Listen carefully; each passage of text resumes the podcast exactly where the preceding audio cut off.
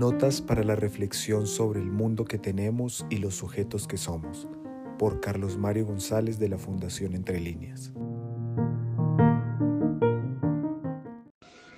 En el día de hoy quiero indicarles cuál es el camino que sigue, siempre con el ánimo de tratar de garantizar que haya un derrotero claro y que se dirige a un objetivo preciso.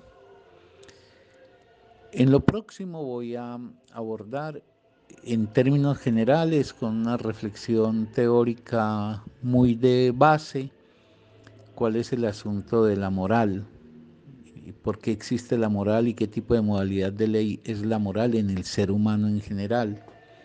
Para a partir de eso mostrar entonces algunos de los preceptos morales que han regido al judaísmo y fundamentalmente en función de tres cosas, de la sexualidad, del matrimonio y de la mujer.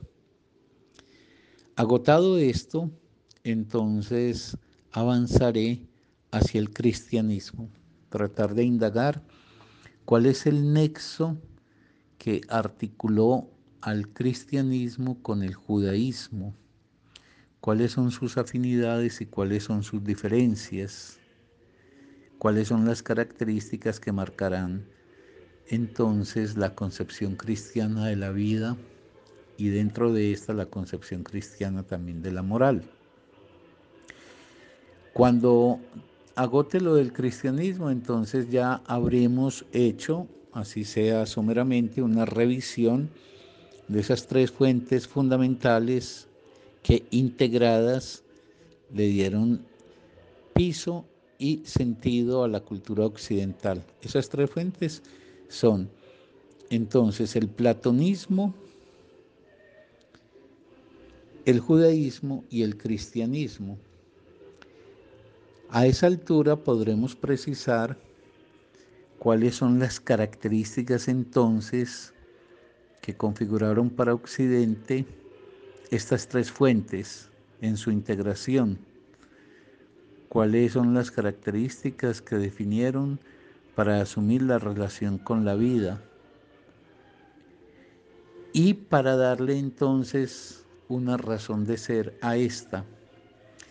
Si conseguimos llegar allá de una manera pues que sea clara, mostrando que Occidente es hija, esta cultura, de esa visión griega, platónica, que empezó a constituir la división entre el mundo material y el mundo inmaterial.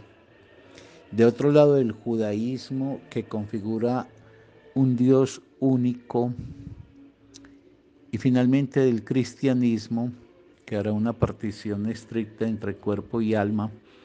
Y todo ello se articulará en función de definir unos términos muy precisos para la vida, para la vida concreta y efectiva de la gente.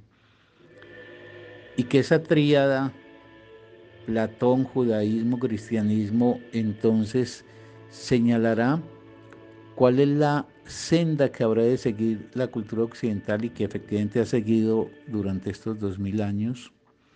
Entonces estaremos ahí en condiciones ya de analizar con más elementos de juicio y con mejor fundamentación la crítica de Nietzsche.